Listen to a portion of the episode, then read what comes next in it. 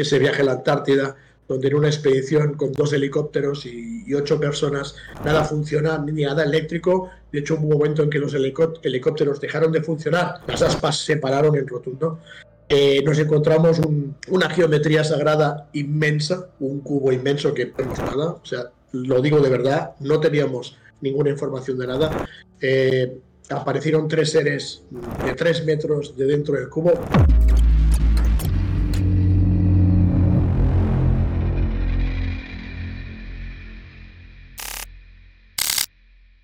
Muy buenas noches, gente. Bienvenidos a todos a Eleven Room Podcast número 14 ya. Se, me hace se me hace loco cada número que voy dando siempre eh, en estos podcasts. Muchas gracias a todos por el apoyo.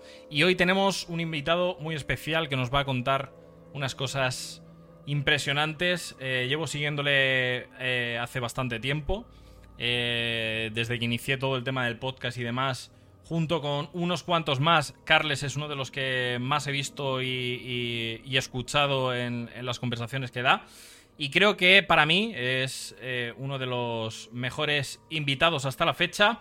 Eh, aunque todos los invitados, yo tengo que decir que todos los invitados que han pasado por aquí, yo me he sorprendido porque son increíbles. O sea, increíbles. Nunca, eh, nunca paro de sorprenderme con todos los podcasts, de verdad, ¿eh? De verdad, porque yo tengo que decir que no suelo tener una charla previa con casi ningún invitado y siempre traen unos temas súper, súper interesantes. Y hoy, pues no iba a ser menos, así que voy a dar paso a Carles, que está por aquí. Darme un segundito. Hola, Carles, ¿me oyes? Hola, Iván, si te oigo, ¿me escucháis? Perfecto, perfecto. Yo creo que te escuchan todo el mundo. Vamos a pasar por aquí y ya te tenemos por aquí. Bienvenido, Carles. Bueno, pues muchas gracias. Y, antes de empezar, Iván, te diría, con relación a lo que estabas comentando, que te estaban escribiendo, yo tengo a mis dos gatos que están en el otro cuarto viendo también el podcast en directo. Entonces, sí, por supuesto, hoy es el día de los gatos. Efectivamente, efectivamente. Los gatos son buena compañía. Los perros también. Yo tengo aquí a mi perrita aquí al lado, eh, no se separa de mí. Así que los animales son eh, la mejor compañía que la de un animal, la verdad que, que nunca.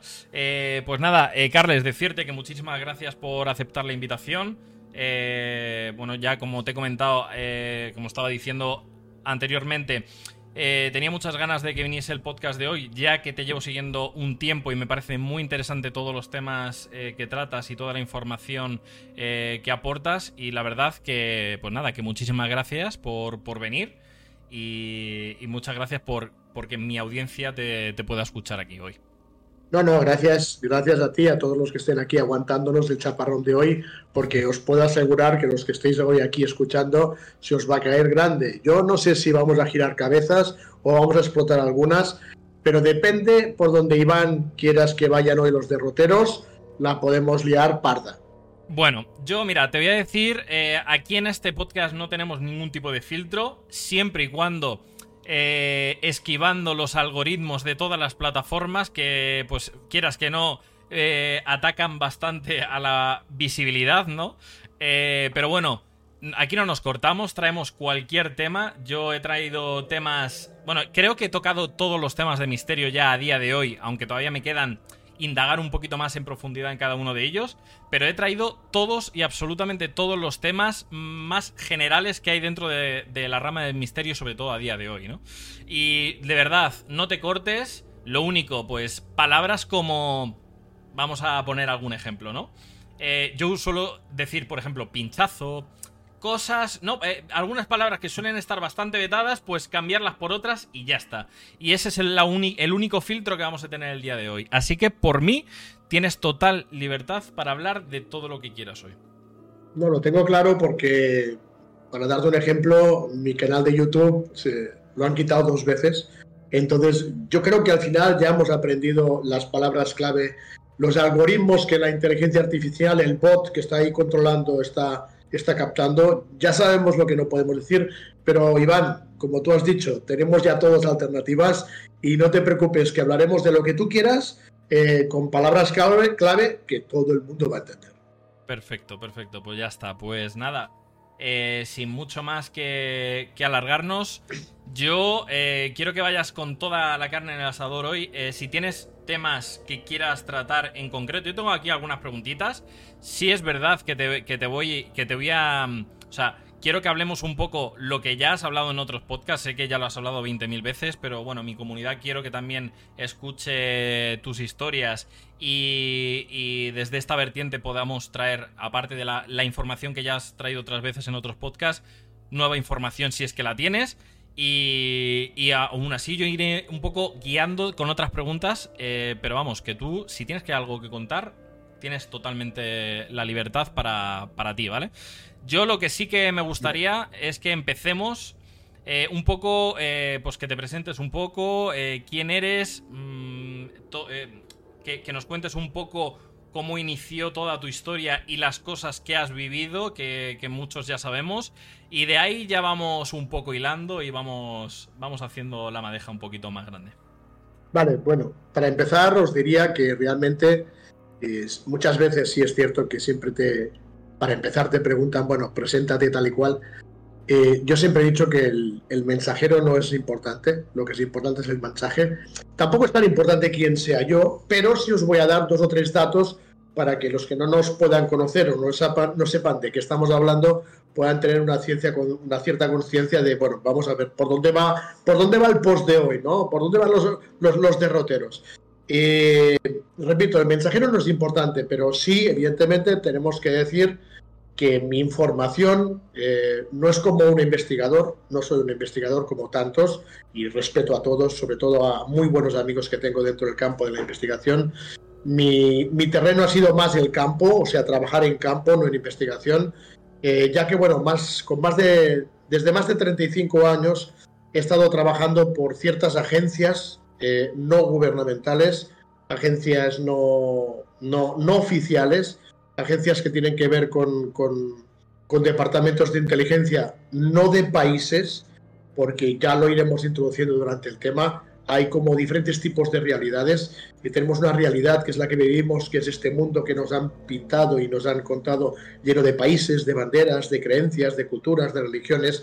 Bueno, eso de real no tiene nada, simplemente esto es un juego que se ha montado es un poco para que me entendáis, es como Internet, ¿no? Ya todo el mundo sabe que hay la Internet y está la web. Hay una Internet por debajo que de hecho es la real, no es la, la que todos estamos utilizando. Bueno, pues en el caso de, del mundo, el sistema, la sociedad, el planeta, llámalo como quieras, pasa exactamente igual. Hay un tipo de agencias dentro de ese, de ese, de, ese sistema completamente escondido, eh, del underground system que le llaman, que evidentemente son parte de lo que llamaríamos la élite mundial, una élite mundial controlada por más aproximadamente unas 2.000 personas, 2.000 personas de linaje y pureza realmente de familias desde los últimos resets y evidentemente millones de trabajadores para esas familias. Esas, esas, familias tienen diferentes tipos grupos de trabajo fuera del sistema, fuera de este, de este sistema, de esta sociedad, entre ellas y estas agencias, y bueno, mm, me guste o no me guste, parte de mi familia correspondía a una de estas familias y todos los hijos varones a los 18 años eran reclutados para poder trabajar allí. Eh, en mi caso llevaban tres generaciones que se escondían, eh, desde mi bisabuelo, mi abuelo y mi padre, desde que se escaparon desde Israel hasta Suiza, hasta llegar mi abuelo ya a nacer en España, todos se habían escondido, no los habían encontrado. Un servidor nace en la época de la tecnología y te encuentran a la primera y evidentemente yo con 18 años dije, ¿qué? ¿Qué, ¿Qué, me ofreces qué? ¿Sí? ¿Cuándo empezamos? Entonces, bueno, no sabes nada de la vida. Cuando lo dices a la familia se echan las manos a la cabeza, pero con 18 años no pueden, no pueden decirte nada, ¿no? Entonces llevaba mucho tiempo trabajando en, con una doble vida, una vida normal, que es la que todo el mundo conocía, y una, una, vida, una vida más oscura, lo digo así de claro, en la que, bueno, estaba trabajando para los que ahora manipulan y comandan todo, ¿no? Con lo cual, eso me da una información, Iván, totalmente directa. Bien, sin alargarme mucho, porque tampoco, como te digo, no me, no me interesa tanto este tema, ¿no?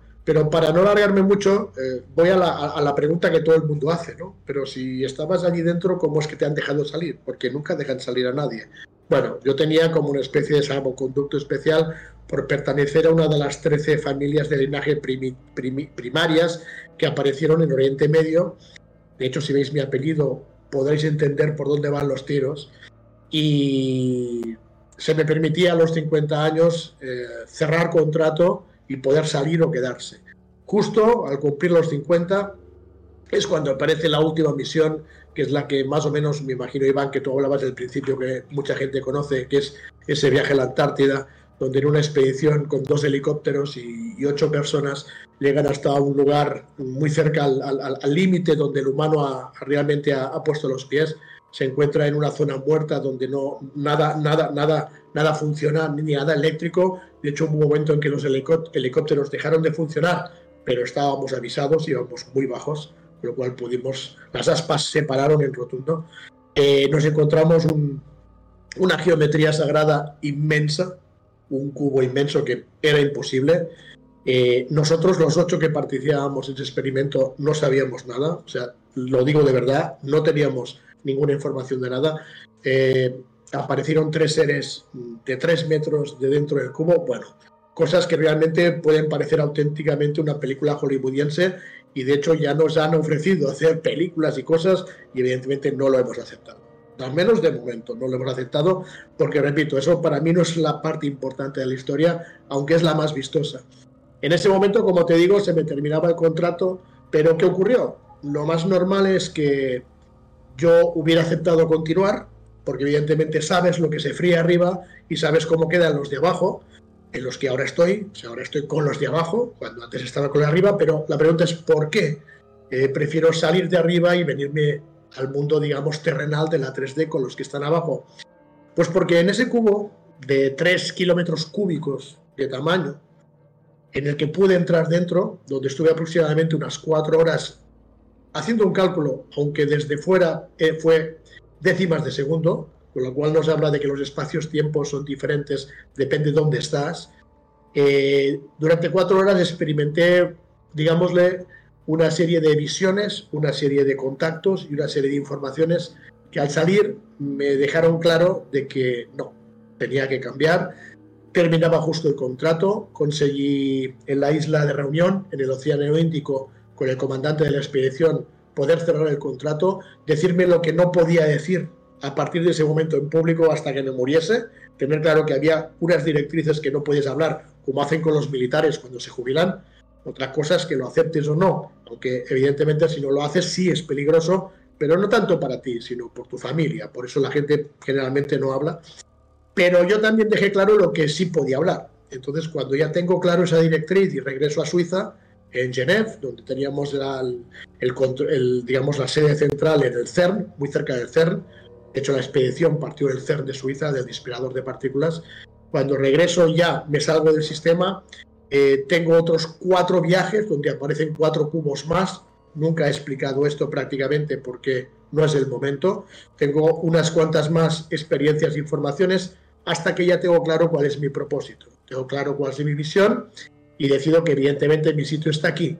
Mi sitio está aquí para que con toda esa información, hasta donde pueda leer, pueda explicar a la gente, eh, ¿cómo decírtelo, Iván? Pues un poco más las realidades mm, que no conocemos y un poco mostrar a las personas que lo que creemos que es real, pues quizás no lo sea, ¿no? Darnos cuenta, y estamos hablando últimamente, muchos comunicadores de este aspecto, de que estamos viviendo en una especie de simulador. Estamos viviendo en una especie de juego donde hay una unas normas, unas reglas, reglas cada 250, 300 años, y eso sí que no se habla mucho, casi aquí lo decimos como exclusiva, Iván, cada 250 o 300 años hay un mini reset cuando hablamos de los resets, mucha gente tampoco entiende lo que es un reset. No estamos hablando de una gran catástrofe, de un holocausto, de un exterminio. Esos son los llamados big resets. No sé, como por ejemplo hablar de los diluvios, ¿no? Eso podría ser el último gran big reset. Pero los mini resets que hacen la élite, o sea, humanos como nosotros, son cambios de paradigmas, cambios de modificaciones genéticas dentro de tu ADN, como lo que pasó hace un par de años, que formaba parte de la famosa Agenda 2030, o de hecho no era 2030, era 2033, aunque ellos quieren adelantarlo. Lo que cada, en cada mini reset se está haciendo es cambiar eh, un poco la genética humana de origen para hacer un nuevo hombre más, más, más al, a la sumisión del que sigue mandando. Pero ¿qué ocurre? Que cada 250 o 300 años de esos mini resets, no todo el mundo hace la transformación. Siempre hay un grupo de disidentes, un grupo de revolucionarios interiores, no exteriores, que siguen manteniendo ese, ese origen de, de, un ADN más, más de, de, la fuente, de, más original, que no el transformado que hoy en día estamos. Para darte otro ejemplo, cada reset eh, y esas modificaciones lo que hacen es juntar sobre todo lo que los antiguos llamaban la unión del barro y el hierro. La unión del barro y el hierro es la unión de lo material con la tecnología. Cada vez que eso ocurre, hay clonaciones, hay hibridaciones. Hoy en día, si hoy somos, por cierto, no somos 8.000 millones ni de coña, pero ni de lejos, ¿eh? no sé si ni llegaremos a 2.000 millones. Pongamos 2.000 millones. Si somos 2.000 millones, eh, por la información que yo tengo, prácticamente el 85% son descendientes de esos clones o híbridos que hubo en el último mini reset. Por eso hay tantas personas que piensan diferente. Cuando nos dicen es que todos los humanos sois iguales, no es cierto, no lo somos. Que físicamente nos parezcamos, vale, pero interiormente no lo somos. Los que vienen con un ADN de una modificación clónica o de hibridación, incluso hay muchos que no tienen ni alma. Ojo, el tema de alma y espíritu es otro tema interesante que la gente mezcla. Eh, y hay otros que siguen manteniendo ese ADN. Por eso lo que ocurrió hace dos, tres años, sobre todo con los pinchacitos, es para que esos que aún mantengan ese sistema inmunológico potente y un ADN de origen, también puedan ser modificados cuando aprieten el botón rojo y haya ese mini, reset. El mini reset entonces no significa que empiezan a haber una guerra mundial y bombas nucleares y nos vayamos todos al carajo. No va a cambiar nada.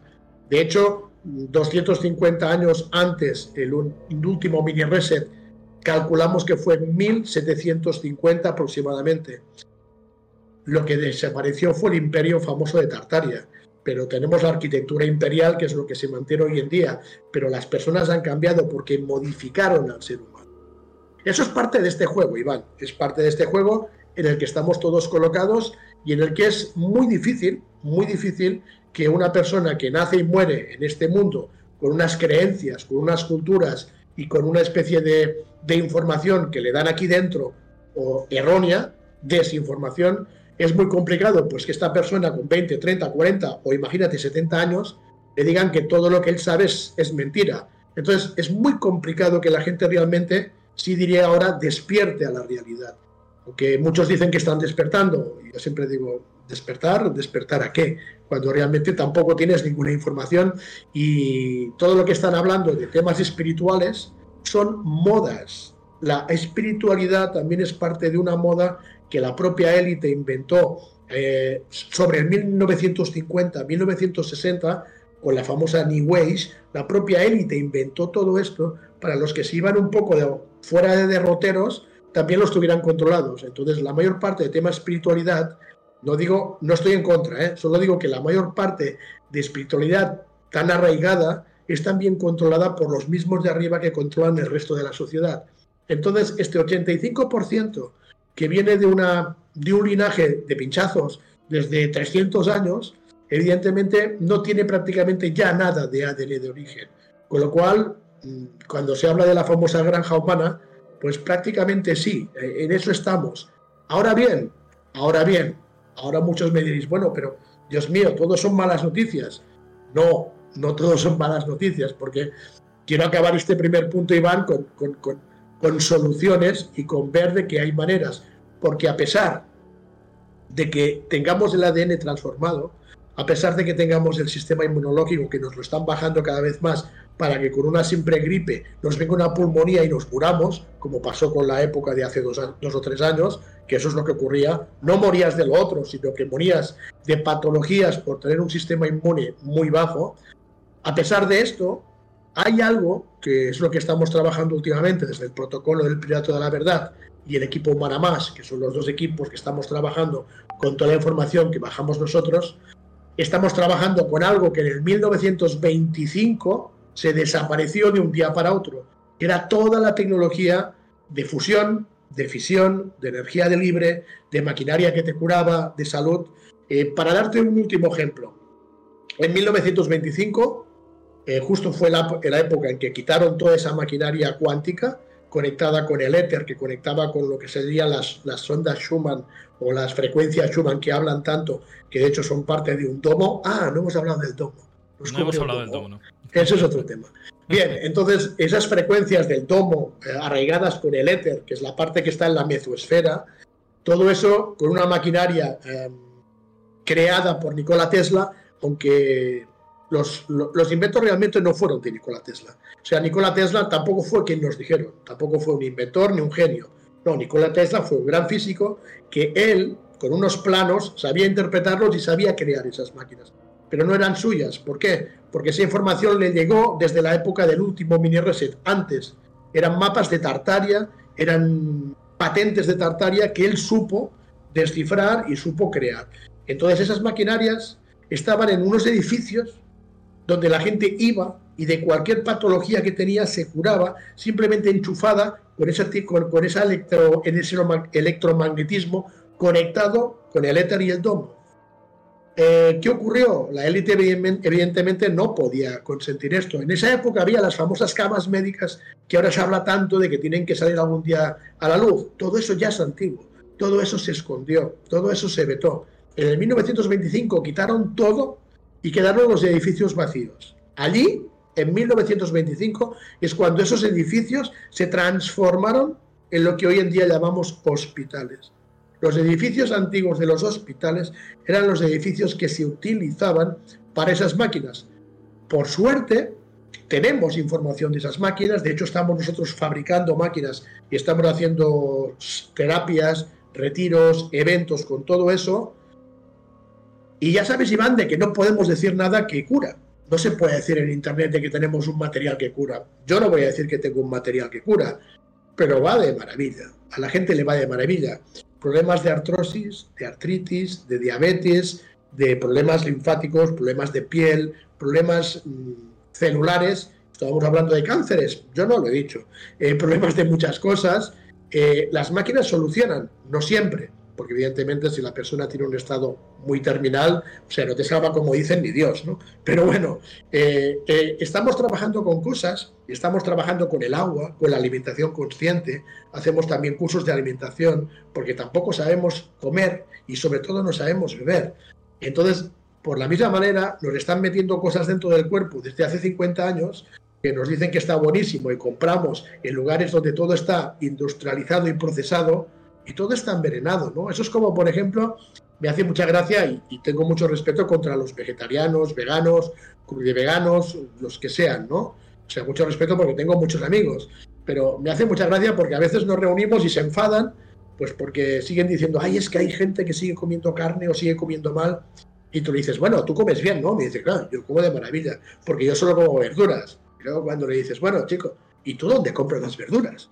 Dice, bueno, pues lo compro en el supermercado debajo de casa. Bueno, pues tú sabes lo que te estás comiendo, pues tampoco es, bueno, ¿no? Yo, yo, tengo que dar un apunte aquí, porque yo, a ver, yo como pescado, como verduras, como de todo, excepto carne por X motivos, ¿vale? Porque yo eh, pasé una mala, una mala experiencia con la carne y, y eh, precisamente fue eso. Una de las malas experiencias es que, por ejemplo, el pollo, ¿no? Yo lo, en los supermercados, en el típico supermercado de debajo de casa, cada vez lo veía en un estado más extraño, como más inflado y demás. Entonces, claro, entiendo que eh, habrá eh, calidades y calidades, ¿no? Pero evidentemente todo lo que venga de un supermercado, ándate con ojo, porque... Porque cuidadito. Mira, cuidadito. mira hablando del pollo, yo, mira, yo he estado, yo estuve sirviendo 12 años en África, estuve en un departamento en África Central trabajando para ellos. 12 años en África que, 12 años son muchos años. Lo que yo he visto en África no lo he visto en ningún sitio. Bueno, eh, cuando estuve en Latinoamérica, que estábamos en el departamento en Colombia, donde estaba nuestro departamento y luego en Panamá, también vi cosas parecidas. Pero el pollo, el pollo yo te puedo contar en al menos un par de países africanos y un país latinoamericano, ver cómo los hinchaban con agua, con gas, con productos químicos, un pollo rancio y se ponía hermoso el pollo, pero ya no con productos químicos, tenían como una especie de manchas de bicicleta que hacían que el pueblo se volviera enorme y la gente los compraba como locos porque se veían hermosos. Lo que te comías, Dios mío, lo que comías en, lo que comías en casa. Yo no digo que en los países más industrializados o, más capitalistas eso ocurra. Bueno, quizá el inflarlos con la mancha no, pero meterles productos químicos, no tengas duda. Sí, sí, sí. Y ya bueno, ya no solo el pollo, todo en general está muy, muy tocado. Eh, las frutas es casi imposible creer que haya, eh, por ejemplo, el aguacate, ¿no? El aguacate, que haya aguacates perfectos en todas las épocas del año.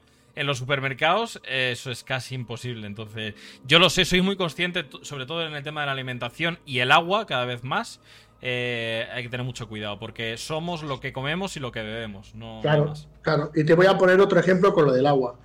Eh, nosotros trabajamos una máquina de Okinawa en Japón que es una maravilla. O sea, esa máquina te crea por mediación de la electrolisis una membrana que colocada la máquina en tu grifo de agua de, tu casa te separa lo alcalino, que es lo bueno, con, con lo otro, que son metales pesados, minerales, que no son buenos para el cuerpo, que son nocivos, y evidentemente agua ácida. Bien, cuando haces, te hace esta separación, porque tiene ocho placas de platino recubiertas de titanio, o sea, es espectacular la máquina, eh, yo siempre hago una prueba con la gente. Eh, me voy a un supermercado muy conocido en España, no diremos nombres, me compro unos tomates muy conocidos en España, chiquititos y muy buenos, ¿eh? ya sabéis cuáles estoy hablando, los mejores y los más caros, siempre cojo los y cojo dos paquetes. Entonces cojo los dos paquetes, no, no son dos paquetes, no, es un paquete que luego lo parto por la mitad, cojo dos vasos de agua y lleno los dos vasos con los tomates, los mismos tomates. Entonces, un vaso de agua lo lleno con cualquier marca de agua plastificada que haya en un supermercado. La mejor. En España yo hice la prueba la primera vez con la que siempre nos dicen que, las, que es la mejor. ¿Vale? Una que es de color azulito, ¿sí? No sé si os suena. Sí, Bien. sí. Vale, entonces en el otro le coloqué el agua alcalina que salía de mi grifo, del grifo de mi cocina. Vale, eh, bueno, estuvimos haciendo una charla y les dije, dejemos estos dos vasos delante de todo el mundo para que la gente no viera que había modificación. Dejémoslo media horita, una hora, ahí. Y al cabo de una hora, más o menos, alguien me dijo, oye, ¿y lo de los tomates? Digo, ay, sí, lo de los tomates. Entonces los miramos y nos dimos cuenta, sin tocar nada, que un vaso, el agua, era amarilla y el otro vaso, el agua era agua, transparente. Entonces, alguien me pregunta, a ver, ¿me puedes explicar esto? Digo, es muy fácil. Digo, mira, ¿ves el, vaso con el agua transparente? Dice, sí, esa es la buena. Digo, no, esa es la mala. ¿Por qué? Porque ese agua, cuando la has tirado con el tomate, que sabemos que es procesado y químico, el agua que ha hecho simplemente le ha quitado el polvo al tomate y el agua no ha quitado nada más y el agua es agua transparente. ¿Por qué entonces el agua de mi máquina sale amarilla? Porque le ha quitado el químico que lleva el tomate y por eso el agua quedaba amarilla. Cuando terminamos y saco los tomates, digo, y además, ahora pruébalos. Y la gente cogía uno de cada. Iván, es brutal, nada que ver. El tomate, solo limpiándolo con agua, lo que es la parte de la piel exterior ya cambia el gusto radicalmente. No, es brutal. Es increíble. Lo del tema de la comida, eh, yo creo que tendríamos que aprender ah. todos en general a comer y, beber un poco mejor. Y por cierto, por cierto, y, ya que hablamos de esto, lo tengo que soltar. Eh, cuando hacemos la prueba, eh, a veces, ya hace tiempo que no lo hacemos, pero bueno, cuando lo hacíamos, yo compraba 4, 5, 6 o 7 botellas conocidas del supermercado diferentes, una botella de cada. ¿Por qué? Porque yo quería ver cada marca cuál era la más ácida y cuál era la menos ácida. Y, digo menos ácida, no alcalina, porque todas, eran, todas son ácidas. Todas. ¿Sabes cuál es en España, eh? no sé el resto? ¿Cuál es la botella de agua que es más ácida? O sea, sin decir marca, pero también lo vais a saber enseguida. La más ácida de todas, que casi está al mismo nivel que los refrescos. Fíjate, ¿eh? Casi al mismo nivel que los refrescos y muy cerca de lo que es el agua con gas, muy cerca. El agua que anuncian en su papel que es el agua que es ideal para los bebés. Y creo que muchos sabréis cuál es. Ese agua que es la que ponen para los bebés o que venden para ellos es la más ácida. O sea que desde pequeñitos ya nos están metiendo la peor de las aguas para que nuestro cuerpo se acople a ella, vayamos recaudando desechos, y eso es un tema muy importante. ¿Por qué realmente envejecemos? Una de las razones del por qué envejecemos y no nos mantenemos más frescos. ¿Por qué? Porque vamos acumulando desechos que no sabemos soltar. Y desechos y desechos y desechos. Y por eso las células envejecen y mueren. Es increíble. Y bueno, ya, lo, comentaba con mi mujer el otro día. Eh, el tema de, las papillas, ¿no? Y todos estos productos que, nos dan desde bien pequeños, que son puro azúcar y es, veneno, es veneno. Y nos, envenenan desde bien pequeñitos. Y además, eh, eh, pena de, nuestros padres que, lo hacen desde total inconsciencia y sin saberlo tampoco. ellos, no saben nada, no saben nada, Iván. Nada. Hay que, gente, todos los que estéis por aquí, eh, por favor, cuidaos un poquito, ¿eh? Cuidaos un poquito, que, no cuesta mucho. Y yo, hace poco, además, que me he enterado eh, del tema del ayuno, ¿no? El, eh, ayuno es súper interesante por el tema de las células. Yo no sabía hasta tal punto de que las células, pues, eran como células zombies y que iban muriendo, intoxicándose e intoxicando al resto de células si lo que estábamos era alimentándonos mal y eh, comiendo sin un descanso a esas células y sin, eh, pues intentando eliminarlas de alguna manera. El ayuno lo que hace básicamente es intentar ir exterminando estas células que están zombificadas, por así decirlo. El tema de la alimentación muy importante, la verdad, muy, muy, muy importante. Bueno, en los retiros que nosotros realizamos, hacemos un curso intensivo de alimentación consciente. Eh, empezamos un poco con, con una línea ayurvédica, pero al final vamos con una línea cuántica total para, para, intentar comprender uno de los mensajes más importantes que nos llegan, que es equilibrio, salud y alimentación. Entonces, eh, como tú has dicho antes, dime lo que comes y dime lo que bebes y te, diré cómo estás o cómo te encuentras. Y es así de claro. Eh, es, es, el ayuno importantísimo y hasta lo que llaman el, medio ayuno, o sea, el que lo hace hasta las 6 de la tarde. ¿Por qué? Porque tenemos que entender que las células eh, tiene la capacidad de duplicarse. Pero ¿qué ocurre? Que cuando tu cuerpo está envenenado, esa duplicación, la, célula que se duplica ya nace enferma. Eso es lo que ocurre. Ese duplicado ya nace enfermo. ¿Por qué? Porque tu cuerpo está totalmente adulterado. Entonces, si tú tienes un cuerpo sano, esas células que se duplican, que se duplican por millones, es, es, es increíble. Si nacen sanas, no enfermas, no puedes enfermar de ninguna manera de ninguna manera puedes enfermar. Por eso lo que ocurrió hace pocos años, lo que estaban haciendo era machacar el sistema inmunológico para que, como te decía, un simple resfriado te traiga muchísimos problemas. De hecho, mucha gente se fue por culpa de eso, no por lo que nos decían. Todo eso fue una manipulación hasta ahora. Y cuidado, cuidado, y, y, lo digo así alto y claro, a ver cómo lo digo para que la gente lo entienda y no pueda decir nombres. Pero ahora, aquí en España, que empieza el invierno, Sabéis que ahora están empezando a hacer las campañas contra lo que te pinchan por los constipados. Ya saben lo que empieza por G, ¿vale?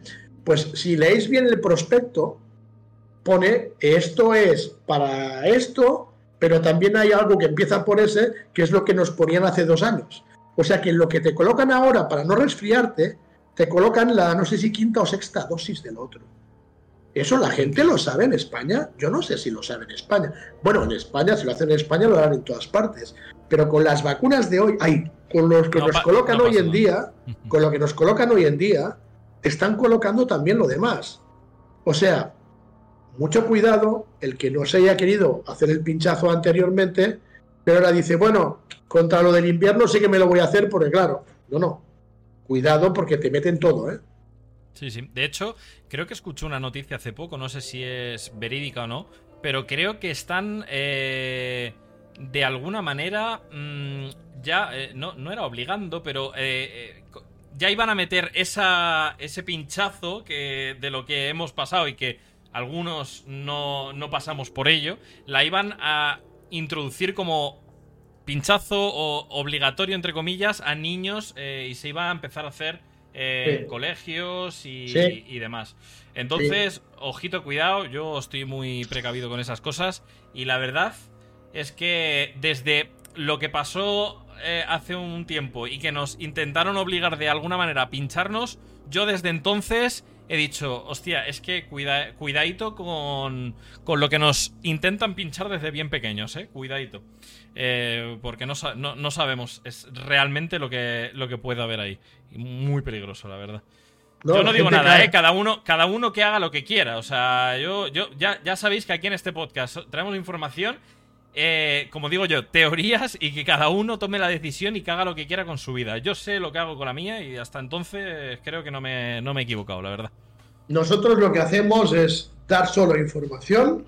O sea, aquí nadie, nadie obliga a, hacer entender que lo nuestro es lo correcto. Simplemente te damos una información aparte para que con la que yo, tú ya tienes, verifiques si te parece interesante, si te resuena y si te puede, la puedes utilizar, perfecto. Pero además, lo bueno es que si no te parece correcto y no te resuena, es maravilloso, porque significa que ese lado no mires, tienes que mirar al otro lado. Efectivamente, efectivamente. Pues, pues nada, eh, vamos a... Ya que estamos hablando de estas cositas, ¿tú sabes de algunos planes para esta famosísima eh, Agenda 2030 y, todas estas cosas que vienen, porque creo que son unas cuantas las que vienen, y, tal y como pinta todo eh, estas, estos problemas eh, en otros países, porque tampoco quiero decir la palabra, ¿no? Pero estos problemas que están viniendo de otros países súper, súper graves y que no sabemos hasta qué punto van a seguir avanzando por ahí o cómo va a ir. ¿Tú, tú cómo ves los próximos años? Bueno, no es como lo veas, es la información que tengo de mis ex compañeros. Pues, pues, Porque, claro, hace, hace siete años que yo salí de todo esto, pero evidentemente después de estar tanto tiempo trabajando prácticamente con las mismas personas, son colegas tuyos, ¿no? Entonces yo sigo conectando con varios de ellos, sigo teniendo alguna información, no me cuentan casi nada porque evidentemente no pueden, pero como yo sé cómo trabajan, a veces me cuentan una chispita y yo con esa chispita hago milagros. Entonces, no siempre, ¿no? Pero a veces sí.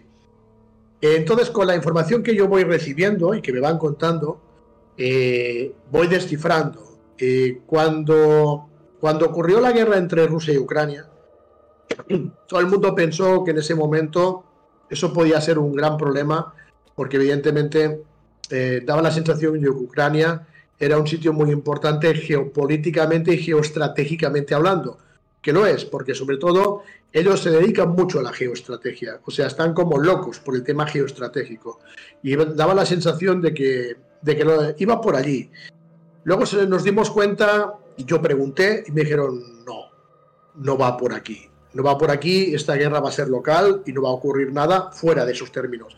Evidentemente, pobre gente en Rusia y Ucrania, ah, han padecido mucho y los efectos colaterales son tremendos. Cierto, pero eh, si hablamos globalmente, ya me dijeron no, globalmente no ocurrirá cuando todo el mundo en ese momento pensó que sí. Me hablaron que también parte de esa guerra fue por, por el tema de la alimentación otra vez, Iván. O sea, la mayor parte de campos de trigo, de cebada, etcétera, están en Ucrania. O sea, mm, luego te enteras, no oficialmente, pero sí extraoficialmente, y sí voy a dar nombres, porque eso ya se dice públicamente, que parte de la Fundación Rockefeller o Fundación Melissa y Bill Gates no ha comprado solo terrenos en Estados Unidos y en Canadá, sino también en Ucrania. Dices, bueno, bueno, pues entonces estamos hablando de que hay una especie de misión que se le llama la misión hambruna, que es para que todo el tema de la alimentación, como estamos comentando hasta ahora, sea más complicado, ¿no? Entonces, bueno, yo la sensación de que ese era el detonante, pero me dijeron claro que no y se ha visto claro que de momento tampoco. Pero en ese momento me dijeron, cuando sí notes y veas en las informaciones de que ocurra algo en Oriente Medio, cuidadito, que esos son otros cantares. Entonces, cuando ahora ocurrió hace un año y medio, no sé si os acordáis, os acordaréis de una explosión en Beirut, en el Líbano, no sé si os acordaréis, que nada de lo que nos contaron fue verdad. Cuando eso ocurrió en Beirut, en el Líbano, yo dije, ups, algo está moviéndose. De hecho, en ese momento yo hice una llamada y el que me contestó me dijo, no puedo hablarte, hablamos la semana que viene. Y le digo, ¿por dónde andas? Me dijo, Beirut. Digo, uy, uy, uy. Dios mío de mi vida. Vale, ok, entendido. Cambio corto, Roger, fuera. Entonces, bueno, me dijeron que estaban empezando a armar cosas y que en un año tenía que saltar. Bueno, ha pasado un año o año y medio. pero sí, lo que ahora está ocurriendo en Oriente Medio sí es más preocupante, porque evidentemente, como ha pasado en las grandes guerras mundiales, siempre ha habido un pequeño escarceo para poder empezar a, crear una, guerra más potente, ¿no? Entonces, eso sí me dio un poco más de, de, presión, de decir, cuidado, que a lo mejor esto puede ser realmente el inicio de la Agenda 2030. Cuando vuelvo a pedir información, me dicen, no te puedo comentar. O sea, me, sacan, es como si me sacaran el mono con la mano en la boca. No, no, no, no puedo hablarte. Pero me dijeron que, bueno, algo se estaba creando, porque lo que quiere la élite es adelantar la Agenda 2030. De hecho, no es 2030, es 2033. Era adelantarlo. Entonces, sí están haciéndolo y por eso hicieron la prueba hace dos años de lo que ocurrió. Y por cierto, eso que ocurrió hace dos años fue solo, ojo al dato, fue solo un experimento. No fue realmente lo que, uff, que para nosotros sí lo ha sido, pero para ellos no. Y que también sepáis que no están contentos de los resultados. ¿Por qué? Porque ese experimento primero lo hicieron para ver cómo reaccionaban los países, no la gente, sino cómo reaccionaban los países, cómo reaccionaban sus dirigentes en ese caos sanitario. Eh, porque evidentemente las grandes corporaciones mundiales sanitarias están también todas bajo control de ellos. Y los gobiernos prácticamente también, pero querían ver cada uno cómo reaccionaba. Y a partir de aquí, ver cómo la gente de cada reaccionaba pues no están contentos, fíjate tú, ¿eh? y mira que fue gordo, pues no están contentos porque ellos, ellos presentían de que sería más grave, más grande. Ellos pensaban que habría más muertes, que sería más intenso todo. Repito, desde nuestro punto de vista sí lo ha sido, pero desde el suyo no. ¿Qué quiero decir con todo esto? Pues que ese experimento, entre comillas, les ha servido para empezar a preparar el experimento no, sino lo que quieren provocar gordo, según tengo información, y ojalá no ocurra, ojalá no ocurra, porque aún todo depende de nosotros. ¿eh? Esa es la, parte buena que lo hablaremos al final. Quieren crearlo a finales del 2024. O sea, dentro de un año, año y medio, quieren hacer una segunda vuelta, pero más gorda. Pero ¿se puede parar? Por supuesto que se puede parar, a pesar de que haya mucha gente que siga dormida, siga manipulada y siga despistada.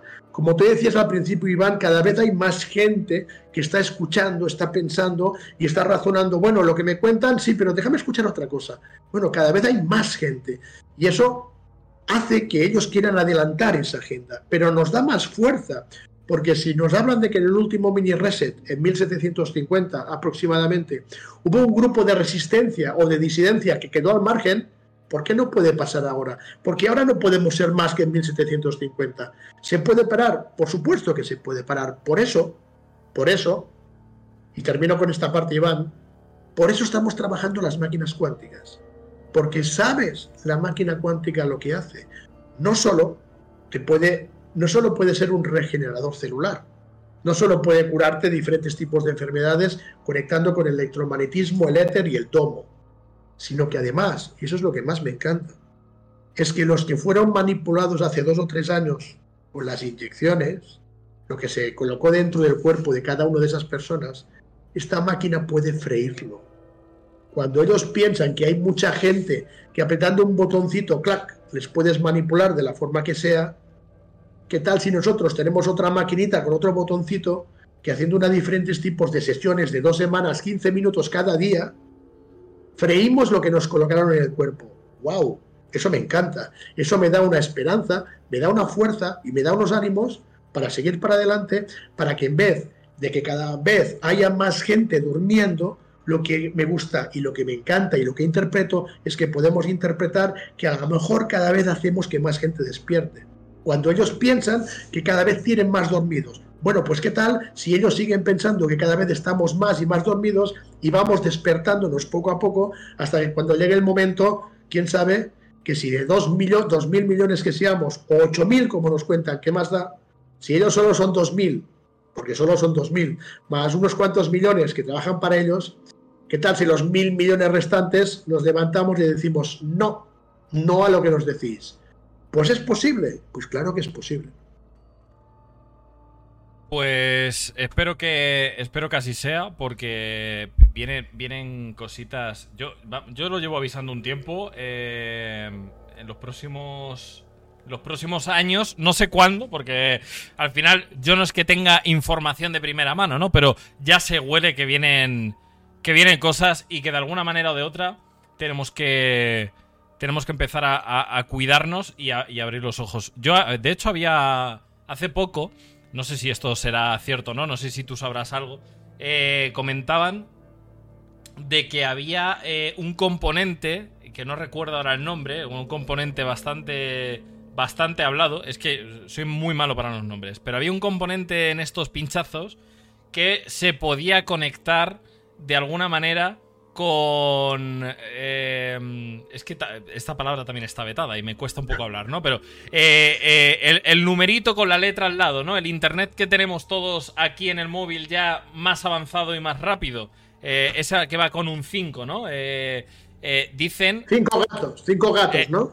Venga, cinco gatos, dejémoslo así. Dicen que ese numerito, de alguna manera, bueno, están saliendo ahora un montón de, de información de que están activando ¿no? estas, estas frecuencias y que, y que está afectando a bastante gente. También vinculaban el pinchazo con que esto, eh, simplemente con activar un par de cositas, te mandaban, te mandaban para el otro barrio. No sé si tú crees que esto es así o no, pero... No, no, pero, pero hay más, Iván. O sea, los gatos, estos gatos, son potentísimos. Mira, yo un día hice un experimento, a ver si te lo puedo enseñar. No, no sé dónde lo tengo. Tengo un aparato que mide la radiación y un día se me ocurre sacar el aparato en la calle y decir, bueno, a ver, en mi ciudad, aunque ya vivo en la montaña, pero cuando bajamos a la ciudad, decimos, bueno, vamos al piso de la ciudad y nos quedamos un día aquí a ver al ganado, como digo yo. En vez de verlo en la montaña, lo vemos en la ciudad. Entonces, eh, un, día salgo a mi ciudad y me cojo el aparato de, de radiación y empiezo a dar vueltas a pie por las calles para ver en mi barrio, ya solo en mi barrio, qué lugares tienen más radiación o, en qué lugares es, más complicado el, tener posibilidades, el poder tener posibilidades de tener más enfermedades graves. Y bueno, empezó a hacer anotaciones, aquí tanto, aquí tanto, uff, aquí tanto, uy, aquí nada. Llego a casa y no apago el aparato, lo dejo encendido. Me olvidé de apagarlo. Y cuando llego a casa y me siento, es cuando pita más. Y yo, ¿qué está pasando? Pues lo cojo y era tremendo. Y lo acerco, lo voy moviendo por la casa hasta que llegó un punto, llegó de hecho a dos puntos donde se pasaba de los límites de, seguridad total. Uno era al lado del router, que lo tenemos clarísimo, y el otro era pues, al lado, al lado de. Y el, otro, el otro era al lado de los, de los, de los aparatos eléctricos que teníamos juntos, ¿no?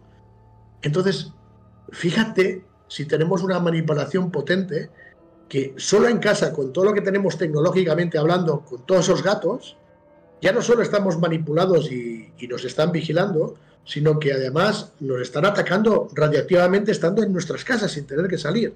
Entonces, cuando, cuando tú conoces la historia de los gatos y cuando sabes la historia de lo que pasó en, en China hace un par o tres de años, cuando empiezas a investigar, y de hecho yo tenía información y yo sí empecé a investigar, me di cuenta de un dato muy curioso. Toda la historia de los gatos, toda la historia de los gatos empezó justo en Wuhan. Empezó con una empresa en Wuhan, en la misma ciudad donde empezó todo lo otro. Y dices, wow, qué casualidad. Cuando empiezas a hacer, que coger el mapa del mundo y empiezas a hacer una línea de dónde fueron esos gatos colocándose a partir de los meses, nos dimos cuenta que era una línea recta que iba pasando por todos los países en una línea recta. O sea, había una línea recta, electromagnética invisible que iba conectando a todos los gatos. Cuando sigues investigando y vas detrás de esas dos empresas, donde hay muchas empresas fantasma encima una de otra, y llegas hasta la primera empresa, te das cuenta quién es el propietario de la primera empresa. Y cuando ves el propietario de la primera empresa, son personas que tienen empresas farmacéuticas, tienen hospitales, tienen colegios, tienen medio mundo y quizás antes hemos nombrado alguno de ellos. Entonces, hay manipulación, pero si hoy en día te compras un frigorífico, un lavaplatos y tienen a los gatos, o sea, tu frigorífico te está controlando y dando datos. El otro día cojo mi teléfono El otro día cojo mi teléfono y estaba en una entrevista con el doctor Alejandro Zaleta en México y me dice, vamos a hacer un experimento. Digo, vamos para allá. Entonces hicimos un experimento con los dos teléfonos enfocándonos, el suyo y el mío, y de pronto empieza a hacer la luz. Pip, pip, pip, pip, pip. Digo, yo no he tocado nada, Alejandro. Dice, yo tampoco. Digo, y entonces dice, no, mira, desde tu ordenador y mi ordenador conectado con tu 5G se está abriendo la cámara. Digo, no me jodas, tío. Hmm. O sea, es brutal. Cuidadito, cuidadito con, con, todas estas cosas. Yo lo llevo escuchando también un tiempo y de hecho hace un tiempo que por las noches eh, lo apago, pues por si acaso, ¿no? no, no, yo os lo aconsejaría a todos, ¿eh? Por, al, menos, por, al menos por las noches. De día se utiliza, ¿vale? Lo utilizamos todos, pero al menos por las noches apagarlo. Sí, que sí, que si hay una urgencia, la urgencia la sabrás a la mañana siguiente. Pero por las noches, que es cuando tu cuerpo tiene que descansar, es cuando más te están acribillando si lo tienes en tu mesita de noche. Sí, sí, sí. Además es algo que hacemos todo el mundo, ¿eh? Es algo inconsciente que lo dejas siempre cerca de ti y hay que tener mucho cuidado. Bueno, entonces... Yo por la noche le pongo una shungit. Le pongo una shungit encima, se ha apagado, y una shungit encima para que le quite toda la radiación. Entonces, incluso apagado con la shungit encima, lo saco y no lo pongo en la mesita, lo pongo fuera. Pero yo lo trabajo de noche al menos para que no saque radiación de noche. La Shungit es el, es el tipo de piedra que más saca las radiaciones. Pues ya sabéis, gente. Yo, yo siempre pido cositas. Si algún día me queréis regalar algo para mi cumpleaños, ya sabéis. Eh, una de estas me vendría de lujo. bueno, eh, quiero saber, quiero saber cositas. Eh, porque la gente se estará preguntando, oye, pero entonces todo esto, ¿por qué, no? ¿Por qué, ¿Por qué nos quieren hacer todo esto? ¿Qué está pasando? Eh, los que gobiernan, qué, traman, qué, está sucediendo, ¿no? ¿Por qué estamos aquí para, sufrir todo esto? ¿Tú, ¿Tú qué nos puedes contar? Vamos a ver, eh, para eso tendríamos que preguntar quién es la élite y comprender qué son o quiénes son la élite. Si hablamos de mini resets cada X tiempo, 200, 300 o los años que sean, da igual, nos damos cuenta que de reset, de mini reset en mini reset, va pasando de la misma familia misma en familia. O sea, es un linaje que lleva muchos mini resets trabajando para tener el control de los demás. Entonces, claro, cuando tú naces en una familia de este tipo, difícilmente lo rechazas. ¿Por qué? Porque tienes absolutamente todo. Hay algunos que sí lo hacen, hay algunos que sí lo hacen, algunos incluso conocidos, pero de norma es un linaje, es una estirpe.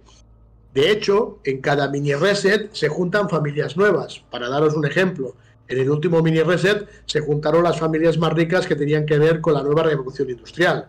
Eh, desde hace 20 años se han juntado cinco familias nuevas que tienen que ver con el mundo tecnológico. Y bueno, siempre hay familias que entran y salen, pero siempre hay unas que son las, las mismas de siempre. En el último mini reset eran 13 familias. Son 13 familias que tenían el control de la banca, del mundo financiero, de los transportes aeronáuticos, de la alimentación, incluso de las bebidas. Una de las familias más importantes de la élite es una de las mejores, de hecho es la más importante empresa cervecera del mundo. ¿Cuánta cerveza se vende y se bebe en el mundo? Pues una de las más importantes son cerveceros y otra de las más importantes es la empresa más importante de chocolates del mundo. Y todos, el 95% de estas familias salieron todos de Alemania. La clave siempre es Alemania. Fijaros en las dos guerras mundiales, siempre los alemanes en medio. Alemania fue la que sacó toda esa gente y de hecho parte de esas familias son alemanas, pero ahora viven en Inglaterra, en Estados Unidos, pero el origen es alemán. Es muy interesante porque esas familias de generación en generación van saltando y van heredando todo. Van heredando no solo el dinero, no solo el poder, sino que van heredando ese tipo de linaje de élite que para ellos pues son diferentes, pero además, y aquí ya viene lo más fuerte o lo más gracioso, diría yo, del tema, es que si entendiéramos cómo es el planeta, que no lo entendemos, si supiéramos que al lado de nuestro planeta, no como planeta esférico, sino como domos o simuladores unos pegados a otros, hay otro tipo de civilizaciones, lo que es muy interesante es que siempre esas élites han estado en contacto con otro tipo de civilizaciones de otros domos, mal llamado alienígenas o, extraterrestres, sino que están aquí o están en otros domos como el nuestro. Em, hay unos pactos, yo puedo decirte, porque estaba dentro, que hay unos pactos entre otros tipos de civilizaciones, incluso los famosos llamados híbridos, hay unos híbridos que están aquí dentro, porque otro tema muy interesante es que ¿se puede ir de un domo para otro? La respuesta es sí. Ok, entonces hay civilizaciones que entran de otros domos al nuestro, sí, y nosotros podemos salir, no. ¿Y eso? ¿Cómo es que nosotros no podemos salir y ellos se pueden salir? Bueno, por, pues porque en cada domo hay una presión, una densidad, una frecuencia, una vibración, una presión completamente diferente unos a otros. Nuestro sistema inmunológico, nuestro sistema de esta máquina de inteligencia artificial biológica, que es lo que es nuestro cuerpo, tiene un tipo de molécula eh, atómica especial. Cuando va a ese otro domo, realmente explotaría, no podría vivir lo mismo pasa al revés. Pero esa gente, los del otro lado, tienen una tecnología que les permite, como si fueran auténticas escafandras o, trajes espaciales, por eso los vemos como astronautas, pero no son para ir al espacio, sino que son para ir a otros lugares, a otros domos, ellos tienen una tecnología que les permite entrar. Nosotros, a día de hoy, no nos dan esa tecnología, no quieren que, salgamos de aquí. Y en la élite lo tiene todo en este mundo todo o casi todo, porque lo que no tiene, lo que no tiene es la capacidad de salir. Y lo que ellos quieren es también salir de aquí y poder controlar otros lugares. No pueden, por eso no les dejan, porque la conciencia y manifestación humana es más compleja de lo que nos parece. Y bueno, eh, estamos creados con siete pecados capitales y de ahí nos salimos. Y mientras seamos así, queremos poder, queremos poder y queremos poder y por eso no nos da la capacidad de poder traspasar. Pero la élite lo está intentando. Fíjate el detalle, y lo hemos hablado algunas veces, de que los famosos experimentos nucleares del siglo pasado no existieron. O sea, no hay bombas nucleares. Las bombas son otras cosas. Lo que se experimentó en el siglo pasado, en los años 50 y 60, como explosiones nucleares, no eran explosiones, eran formas de cohetes para intentar taladrar el domo y salir de aquí, tanto para arriba como para abajo. Y hay diferentes tipos de operaciones o proyectos, ¿no? El famoso proyecto Pecera, Bowfish, el proyecto Dominique, hay un montón de proyectos, proyecto Manhattan, proyecto Filadelfia, Operación Pegasus, que se utilizaron para todo esto. Fíjate que la más famosa de todas, la más famosa o conocida, aparte de la, de la, del proyecto Filadelfia, que se han hecho hasta películas de él, es la famosa expedición del almirante Richard Byrd de la Tierra Hueca, el famoso viaje a la Tierra Hueca. Todo eso es falso.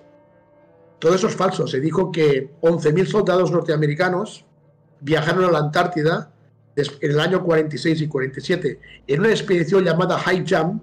Fíjate el nombre, High Jump, que significa gran salto. O sea, te vas a la Antártida a una operación llamada Gran Salto, pero Gran Salto ¿a dónde? ¿Por qué? Porque se fueron a uno de los portales al final de nuestro domo para intentar traspasar al otro lado. Murieron casi desintegrados más de 11.000 soldados norteamericanos. Oficialmente, incluso tuvo que ser oficializado porque no regresaron a casa. Y la excusa, querido Iván, es que se encontraron a cuatro nazis que habían escapado a la Antártida y cuatro nazis se habían cargado a toda una flota norteamericana. Venga, hombre. Es que es tremendo, ¿no? Pero el propio nombre de la expedición se le pone high jump para decir gran salto. O sea, lo que fueron a intentar es traspasar al otro lado. No lo consiguieron, no lo consiguieron. Y hasta el día de hoy. Increíble. O sea, estamos hablando de que... Mm, eh, porque aquí en el podcast lo hemos tratado alguna vez.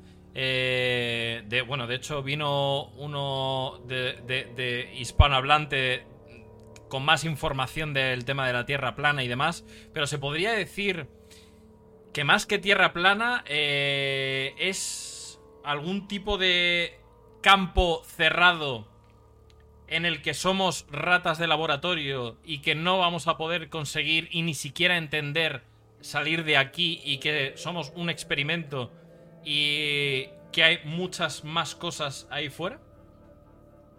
Pues yo creo que no vas mal.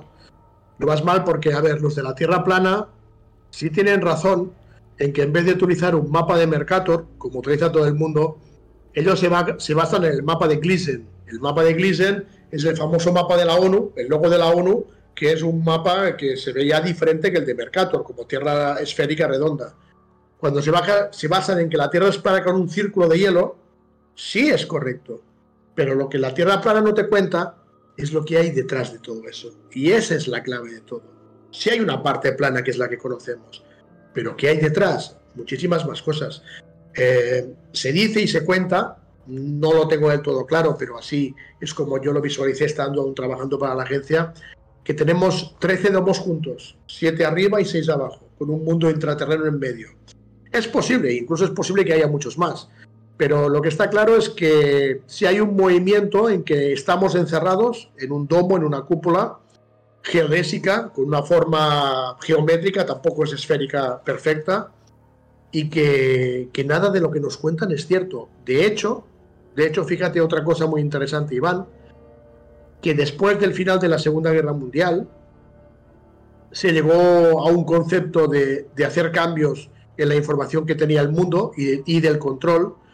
Y no me dirás que será casualidad que todo lo que hoy en día son instituciones legales y oficiales, que son las que controlan todo el mundo, se crearon entre el 1945 y el 1954, justo después del famoso tratado del final de la Segunda Guerra Mundial, se creó la NASA, se creó eh, UNICEF, se creó la ONU, se creó la OMS, se creó la CIA, se creó la KGB, se creó el Mossad, para dar algunos ejemplos. Qué casualidad que todo lo que hoy en día es el control global de la sociedad, en lo que llamamos el sistema, se creó justo al final de la Segunda Guerra Mundial, cuando ellos empezaron a entrar en contacto con esos seres de otros simuladores, de otros domos, porque les dan información. A ver, les dan información y nosotros también les damos algo. ¿Qué es lo que les damos? Quizá los de arriba nos dan a nosotros como granja humana. Pues podría ser, podría ser que utilizaran nuestra energía. Entonces llegas a unas conclusiones y decir, entonces, ¿qué somos? Esa es la conclusión clave. Entonces, ¿nosotros qué somos? ¿Un experimento? ¿Somos como ratitas dentro de un laboratorio? Yo creo que sí, pero quizá tenemos algo que las ratas no tienen o quizá también la tienen, quién sabe. Tenemos algo que es una esencia, tenemos un espíritu que se ha metido dentro de esta jaula que es el cuerpo y que aquí nos tienen encerrados. Pero físicamente es, yo diría que prácticamente imposible salir de este juego. Este juego está hecho y creado en 3D, está hecho en un mundo material que es ficticio. O sea, cuando hablo de un simulador no hablo de un holograma, sino que hablo de algo que lo tocas, pero todo lo que se toca es lo creado, con lo cual es no real. Hay un famoso científico mexicano, Jacobo Greenberg, que desapareció ya hace mucho tiempo, que él te explicaba y me parece muy interesante, y de hecho yo, yo conocí esa información estando todavía en la agencia, de que cuando comprendes esta parte del juego, si alguien te pregunta, bueno, Iván, ¿y lo real qué es? Y tú me dices, bueno, pues Carlas, mira, pues yo me toco hecho real. A ver, ¿te toco a ti, Carlos? Sí, pues te toco, con lo cual eres palpable, pues eres real. Y Jacobo Greenberg decía, ¿Y por qué no será todo al revés? ¿Por qué lo real, que es lo que tocas, que es lo que se ha creado en el simulador, es parte del juego? Cuando lo real es lo que hay entre Iván y Carlas, lo que no vemos, lo que no palpamos. De hecho, Jacobo Greenberg desapareció misteriosamente cuando estaba a punto, de hecho solo le quedaba una semana para demostrar cómo podía funcionar la telepatía conectada con el éter y el domo y estaba a punto de, demostrar una, una, primera oficial información telepática con una persona en México y otra en la India. Justo una semana antes desapareció y nunca más se supo de él. Entonces, querido Iván, hay tantas cosas que creemos quizás que sean ciertas y no lo son, que habría que replantearse prácticamente todo. Yo, yo terminaría diciéndote, una de las conversaciones más importantes con mis ex compañeros, cuando a veces me llaman y me dicen, me hace mucha gracia porque te lo cuento ahora así en directo, ¿no? Cuando me lo dicen a mí por teléfono no me hace tanta gracia, pero muchas veces me llaman y me dicen, Cotio, sigues siendo tan estúpido como siempre. Y yo digo, bueno, pues gracias. Digo, pero estúpido, estúpido, estúpido. Bueno, ¿por qué tan estúpido? Dice, ¿por qué sigues creyendo, por qué sigues creyendo a los hombres? porque sigues del lado de la humanidad, porque sigues del lado de las personas. ¿No te das cuenta que están completamente manipulados y no son nada, ni saben nada? Y ellos dicen, antes me llevo a un perro que a una persona, porque el perro se intuye lo que es real y lo que no es real. Vosotros, los humanos, no intuís ni ves nada. ¿Por qué? Pues muy fácil, porque utilizamos los sentidos materiales de la 3D los sentidos que nos dicen que hay que de hecho no son 5, son 13, utilizamos los 13 sentidos para aferrarnos a la 3D, a lo que no es real. Y en cambio no sabemos que tenemos otros 13 sentidos del mundo astral o energético que son los que te conectan con la realidad. Mientras el ser humano siga creyendo todo aquí abajo, me siguen diciendo, pero, ay, qué estúpido, ¿por qué sigues creyendo en ellos? Porque nunca van a despertar, nunca van a creer. Y entonces yo siempre le respondo, ¿y entonces por qué hacéis los mini resets? Porque el mini reset se hace porque algo no cuadra. Dice, bueno, siempre cada 250, 300 años hay que hacer un mini reset porque se escapa gente. ¿Y qué? Pero si eso ocurre, es que tenemos una posibilidad. Es que siempre hay gotas que se escapan. Bueno, pues intentemos, como decía antes Iván, ir despertando a la gente, ir quitando lo que se nos meten dentro, ir, ir, ir metiendo cabezazos para que a la gente le explote la cabeza y diga, Dios mío, nos tienen aquí embobados con el Internet, con las redes sociales, con las películas, con la música, con los deportes, con la cerveza, con los vicios. Y estamos encantados de la vida. Nos dan un sueldo, nos dan dinero, nos lo gastamos, volvemos a cobrar. Nos han montado un sistema en el cual la gente no tiene escapatoria. ¿Y qué tal si todo eso fuera solo una manipulación y lo único que tienes que hacer es soltar, soltar y vaciar la copa para empezar de cero? Bueno, pues hay gente en cada generación que lo hace. Lo malo, Iván, por decir un, punto negro, es que en cada generación esos que vacían la copa y sueltan son solo 8.000 personas. Y esta es una ecuación, no es un número matemático, es una ecuación que siempre da más o menos 8.000 personas. Bueno, pues intentemos que antes de que esté ese nuevo mini reset que viene hoy en día, intentemos despertar a más de 8.000 personas. Termino con un detalle. Fíjate, para que lo entendáis todos. Hay dos formas de vivir. O vivimos en una pocilga o vivimos en un paraíso. Para, para dar diferencias. Dos palabras que empiezan por T y las dos palabras tienen siete letras. Paraíso y pocilga. Bien, hoy en día, si estamos siendo manipulados, ¿Dónde creéis que vivimos? ¿En la porcilga o en el paraíso? Bueno, pongamos que si realmente estamos siendo manipulados y todo es un engaño, todo es en un juego, todo es una granja humana, vivimos en una pocilga. Bien, ¿sabéis lo que significa la palabra pocilga, no? O sea, pocilga, ¿qué sería, Iván? Un sitio sucio, ¿no? Un sitio, un sitio que no está, bueno, que no, es de gusto de nadie, ¿no? Como si fuera una granja donde están los animalitos allí en el barro y, bueno, eso sería una pocilga. No me dirás tú que es casualidad, casualidad, casualidad, casualidad, que si cogemos, cada una de las, de las letras de la palabra pocilga, crean con su inicial algo muy interesante. A ver si me acuerdo. La P, pereza. La O, orgullo. La C, codicia. La I, ira. La N, lujuria la G gula y la avaricia, los siete pecados capitales. ¿Casualidad? Puede ser. O no, nunca lo sabremos. Buena, nunca había escuchado esa, esa comparativa y esa... La verdad me he quedado, me he quedado impresionado, pero eh, la verdad es que vivimos en una pocilga. Espero que cada vez eh, la gente vaya dándose cuenta un poco de cómo esquivar esta pocilga y que intentemos vivir un poquito mejor. Y ya que estamos aquí y ya que te tenemos aquí, me gustaría saber, bajo tu punto de vista, ¿cómo crees que podemos escapar a día de hoy? O por lo menos vivir un poco mejor y salir un poco más de esa pocilga. ¿Qué es lo que tenemos que hacer? Y es bien fácil, Iván, ¿eh? y de hecho llevamos todo el programa hablando de ello. A ver, solo hay una forma, desparasitándonos. Bien, ¿qué significa que nos tenemos que desparasitar? No estoy hablando solo de enfermedades ni de lo que hemos hablado en el programa de hoy. Los que estamos aquí, dentro de la 3D, los que estamos dentro del domo, en la parte baja de la pirámide del ojo que todo lo ve, estamos todos manipulados y todos estamos energéticamente bloqueados y tenemos parásitos energéticos todos, los que estamos aquí abajo, todos parásitos energéticos, larvas energéticas, la mayor parte conectadas a dónde?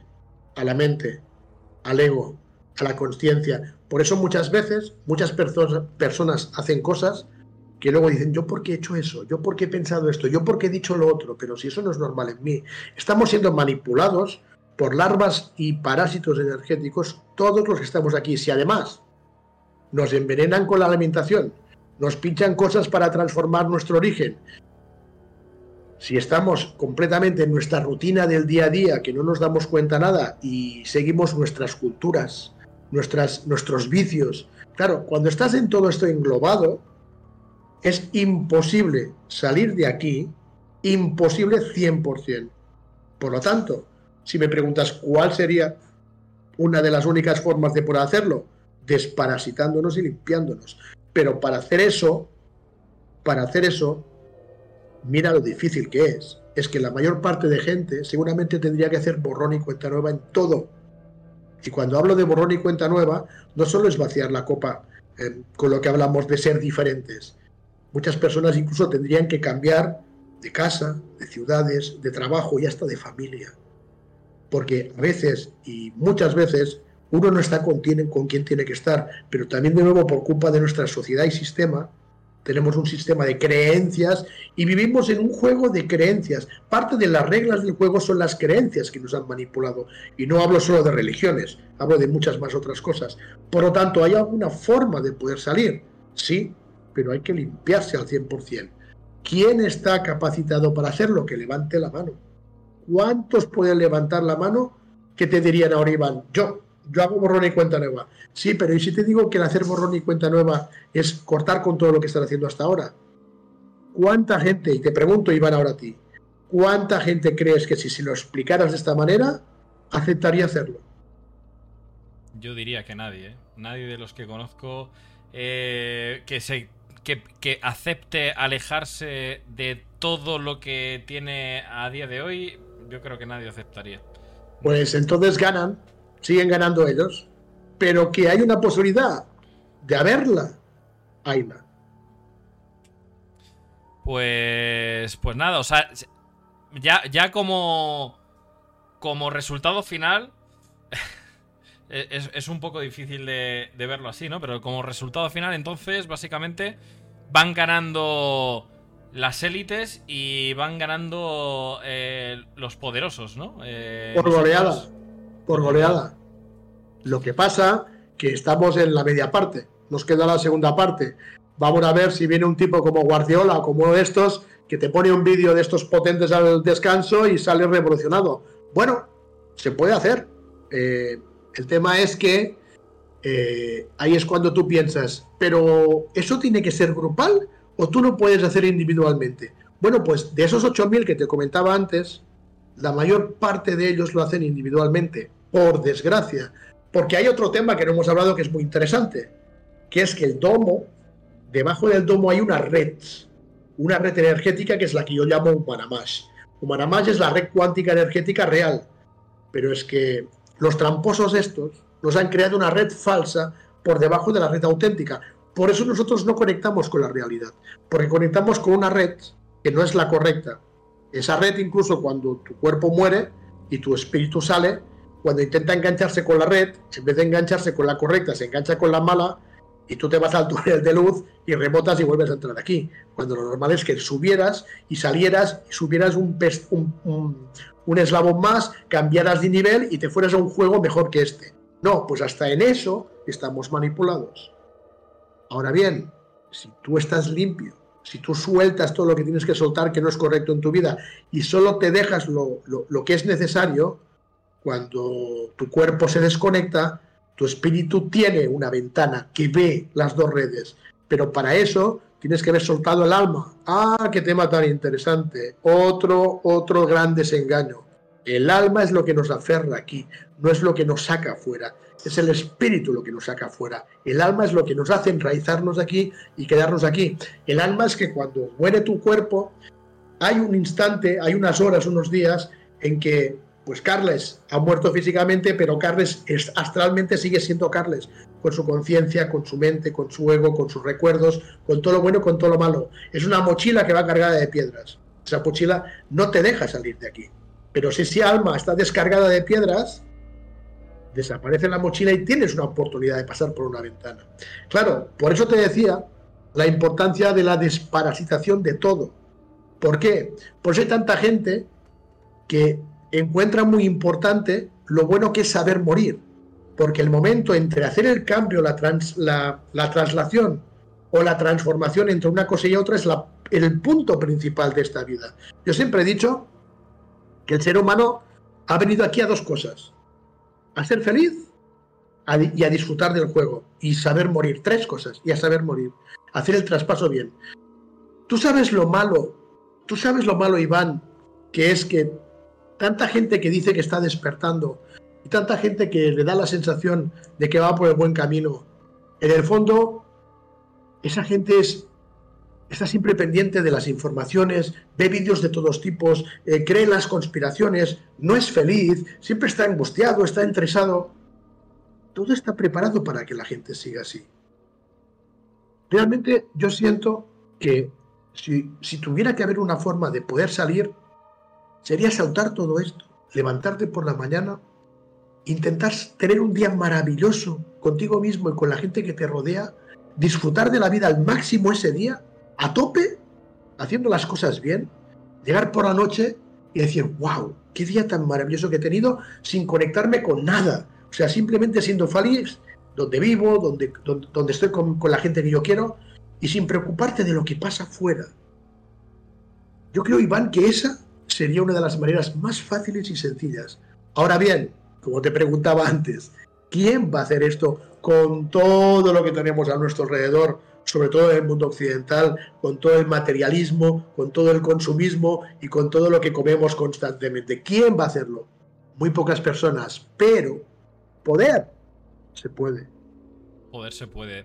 De hecho, tengo un amigo, creo que está por aquí por el chat, que eh, fue, mi socio hace un tiempo y eh, los dos estuvimos muy intoxicados de, de, todo esto malo, ¿no? De la alimentación, de lo material, de, de, todo lo malo, ¿no? Y a día de hoy, yo creo que podemos decir que tanto el uno como el otro estamos bastante desintoxicados de, de todo esto. Y yo creo que ahí eh, es, es, una buena manera de, mm, de llegar a, a, la cúspide de todo este tema que estamos hablando y que mm, logréis entender algo. Y es que quizás la manera de, sobrellevar todo esto y cómo está la sociedad y, cómo podemos salvarnos de, todo esto es siendo felices, alimentándonos de la mejor manera mm. posible, quitándonos mm, todos los vicios que, tengamos y sobre todo disfrutar de las pequeñas cosas de nuestra familia y no estar tan atados a, todo lo material, incluso al trabajo, ¿no? que que es eh, una de las cosas más difíciles que, tenemos a día de hoy de quitarnos de en medio, porque pensamos que es nuestro pilar fundamental y no es así. El pilar fundamental a día de hoy siguen siendo nuestros seres mm, queridos, cercanos y, vivir, ¿no? El día a día. Yo creo que, esa sería la cosa, ¿no? Fíjate si es fácil y sencillo. No hace falta nada más. Nada, nada, nada más. Repito, ¿se puede hacer? Se puede. Ea jacta esto. Pues ya sabéis, gente. Si queréis, si queréis salvar eh, ya, no solo esta vida, esta vida eh, sino las que vengan próximamente, os tenéis que ir quitando piedras de la mochila.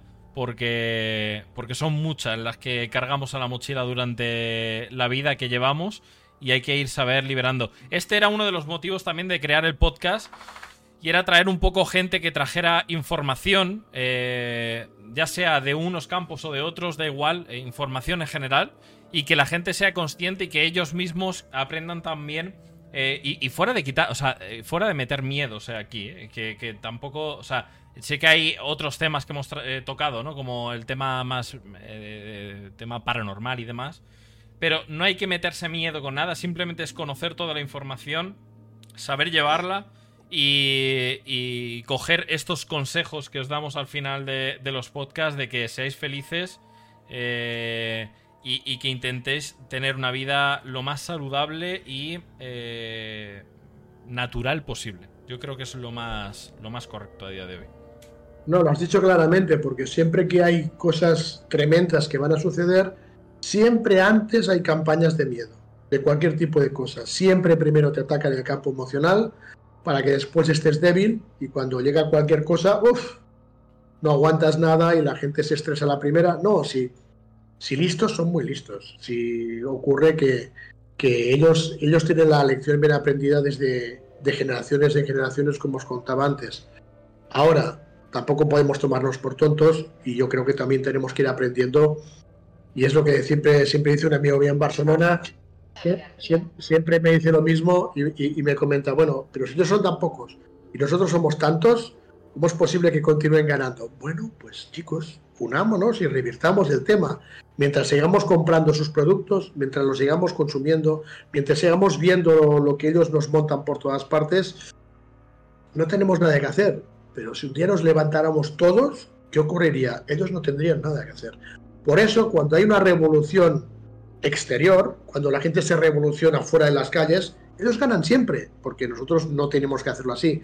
Pero si la revolución fuera interior, otro gallo cantaría.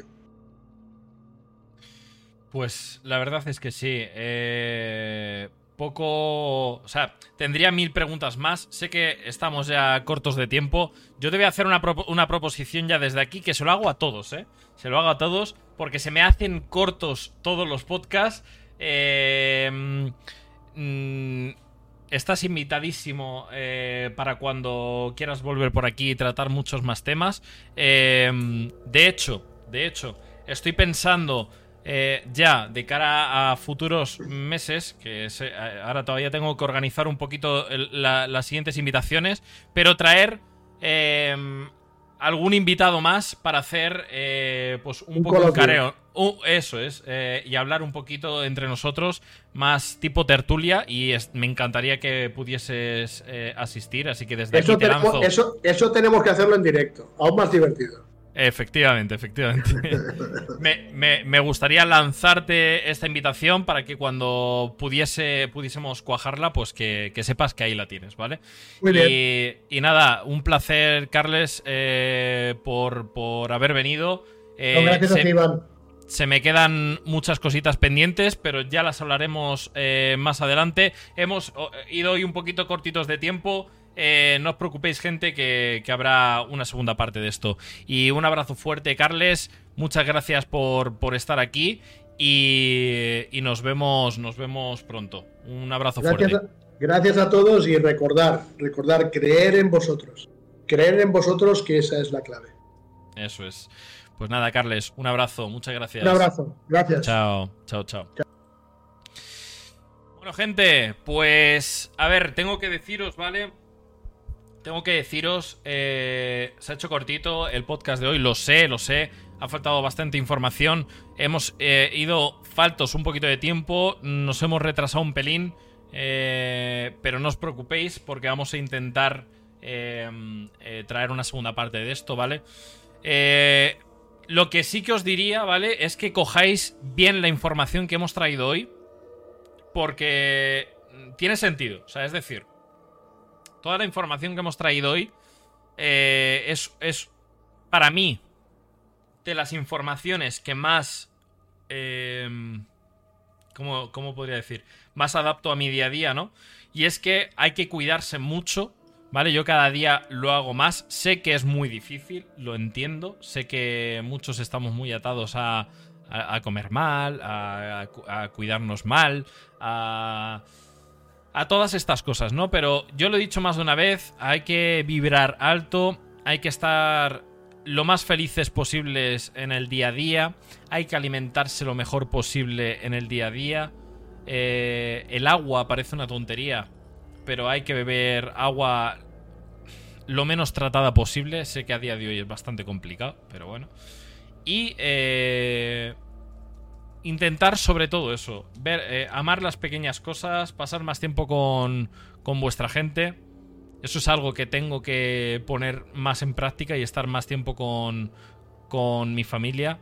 Eh, y, y, que seáis felices y que no tengáis miedo, importante, ¿vale? No, no tengáis miedo en vuestra vida e intentar ser lo más positivos posibles en todo y ya verás que os va a ir todo muchísimo, muchísimo mejor. Así que nada, gente, eh, muchas, muchas gracias por estar aquí un día más. Tengo que deciros desde aquí, ¿vale? Que voy a intentar organizar eh, y equilibrar un poquito eh, la falta de tiempo que hemos tenido hoy con algo de contenido extra en, esta, en este mes de Halloween. ¿Y cómo lo vamos a hacer, no? Voy a intentar, voy a intentar, eh, no prometo nada, pero lo voy a intentar de verdad. Eh, hacer una, una, nueva expedición paranormal en directo en este canal. En, en, esta, antes de que acabe el mes, ¿vale? Y intentar meterlo para todas estas fechas de Halloween. Y, y nada, gente, de verdad, muchísimas gracias por estar aquí un día más, por apoyar. Eh, y se vienen podcasts muy interesantes. De hecho, mira, me está hablando ya el, eh, futuro invitado. Y, y nada, eh, veremos a ver si, si puedo cuadrarlo para el domingo que viene. Muchas gracias, gente. Un besito fuerte. Se os quiere. Y muchas gracias por el apoyo.